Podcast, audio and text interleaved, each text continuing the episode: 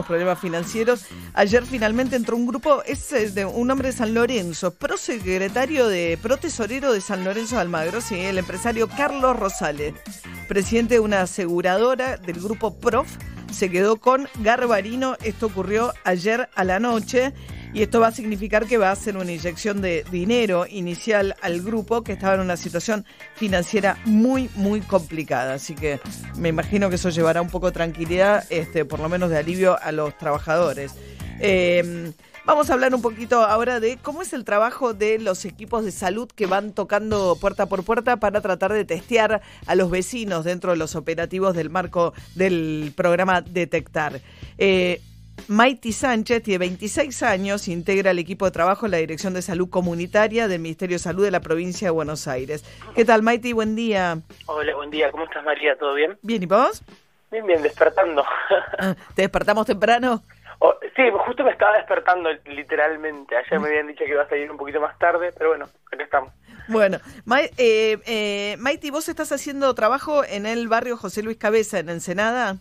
Sí, toda esta semana estuvimos, desde el jueves pasado, que fue como que un, brote importante de, personas con COVID, de sospechosos, de, infectados, hasta esta semana estuvimos ahí, toda esta semana, digamos.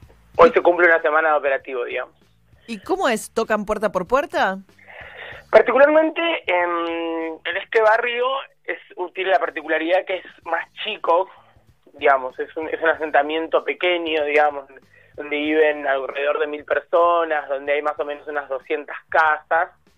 Entonces, lo que estamos tratando de sostener es una presencia, digo, dentro del barrio hay una parte que está aislada, porque hay como un sector donde hay como que se concentraron los focos de infección. Em, entonces, esta semana lo que hicimos fue, eh, primero, detectar los, los casos y asistir en, las cuestiones de, de, hisopado y demás, y después continuamos toda la semana, ya que la mayoría, digo, hay toda una porción de la, de la gente que no puede salir, como en Villa Azul, más o menos en similar situación, que no puede salir a comprar, que no puede salir a buscar medicación, entonces estamos asistiendo también desde, desde eso, y también esperando, porque hay algunos... Eh, digamos, eh, esperando a ver cuándo, cuándo, si se va sumando gente con síntomas, entonces estamos esperando. Entonces, eh, con, con, el, con el correr de los días se fueron hisopando muy pocas personas, eh, empezaron con un número muy alto y ahora ayer, por ejemplo, creo que se hisoparon cinco que, que presentaron síntomas en,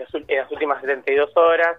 Ana Maite, vos eh, hiciste, estuviste en San Martín, en San Isidro, en Pilar, digo, en varias localidades del conurbano de la provincia de Buenos Aires, eh, en estos operativos detectar. En general, ¿cómo te recibe la gente? Porque me imagino que uno debe haber gente que si tiene coronavirus prefiere que no se lo encuentren porque no quiere aislarse 15 días por las circunstancias que fueren, gente que por ahí sí le angustia mucho saber si tiene o no tiene. ¿Cómo es la reacción en general? Em, la verdad es que, de hecho, em, hay como una cosa así muy... Mm, primero hay como, bueno, sí, la, la reacción es buena, digamos, la, la respuesta que me preguntabas es, es buena. La gente recibe con, con, mucha con mucha predisposición cuando vamos a, hablar. Yo no sé si es específicamente porque tratamos de ponerle énfasis en eso que yo ponía en la nota que me hicieron en perfil, de, escuchar, de la empatía, de, entender que la, la, gente tiene miedo, que tiene cuestiones ahí de, temores, de, no saber qué pasa, que está, eh, como ponía yo en la nota, encerrada y un poco perder la perspectiva de la realidad y a su vez también hay un montón de información en los medios, digamos, desde la tele lo único que, de lo que habla es esto. La, la, respuesta es buena. Em, de hecho, hasta inclusive mucha gente se acerca al camión o en las casas eh, piensan que vamos a testear masivamente. Eh, así, ¿no? Y, es un poco bueno, pero a ver si me, hago el hisopado para sacarme la duda, a ver si lo tuve.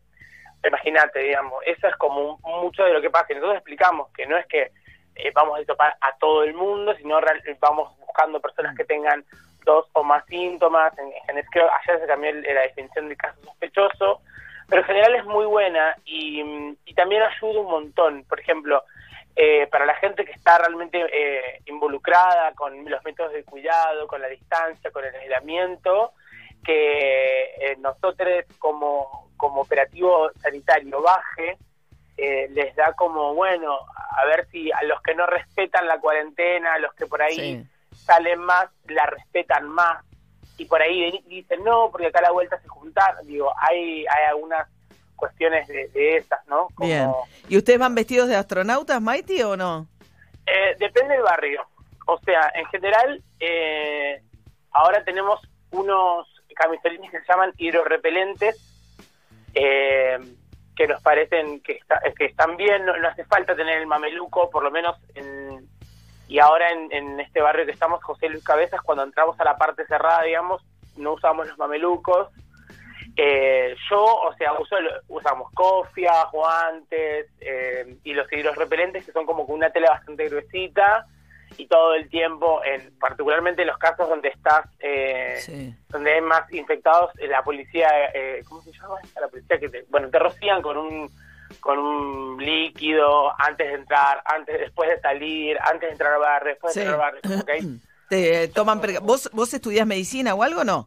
Yo estudio pedagogía y educación social eh, y nuestros equipos son interdisciplinarios. Bien. Eh, nosotros vamos con trabajadores sociales, médicos, enfermeros, promotores de salud, articulamos con organizaciones sociales. Para En barrios populares... Eh, Entran de la mano de los de las organizaciones que ya están trabajando, pues si no... Realmente, y sí, y, el, y no sé, y aparte los los militantes, los, los, compañeros que están, no solo son de, organizaciones políticas, también hay de, de ves barriales, de merenderos. Sí, claro. Eh, y conocen casa por casa quién vive, quién está despierto, quién no está despierto, hasta inclusive le gritan el nombre. También eso nos hace entrar como y eh, con mejor de, mejor manera y sí claro con toda la intervención de que viene muy de afuera que tiene que generar confianza y si entran de la mano de las redes que ya están dentro de los barrios es mucho mejor.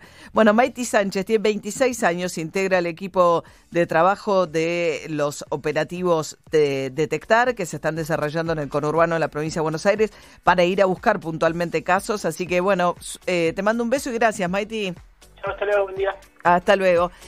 no sé si vieron ayer imágenes de Sergio Berni armado con un fusil. Fue a patrullar Zárate, donde asesinaron al jefe de gendarmería de Zárate. Hay dos detenidos, uno de 16 años y otro de 19 años. Y salió Sergio Berni, parece que tiene una pistola al que le pone un accesorio, yo no sé nada de armas, para convertirla en un fusil. Entonces lo ves a Sergio Berni caminando por las calles con un fusil.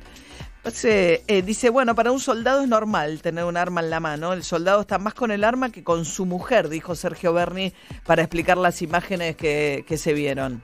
El bisturí y el fusil fueron mis herramientas de trabajo durante más de 30 años, así que son inseparables.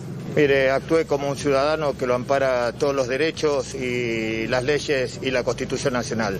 Me parece que está, no entiende todavía las atribuciones y facultades que delega la Constitución en cada uno de los ciudadanos ante la presencia de un delito infragante.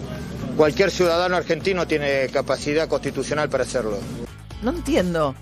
Eh, él es médico y es soldado, de eso está hablando cuando habla de bisturí y del fusil el, eh, ministro de Seguridad de la provincia de Buenos Aires, pero él no está autorizado a andar con una arma en la calle, o sí, Juli, él debe ser, pero infragante, y sí, pero él estaba haciendo un patrullaje, no es un policía.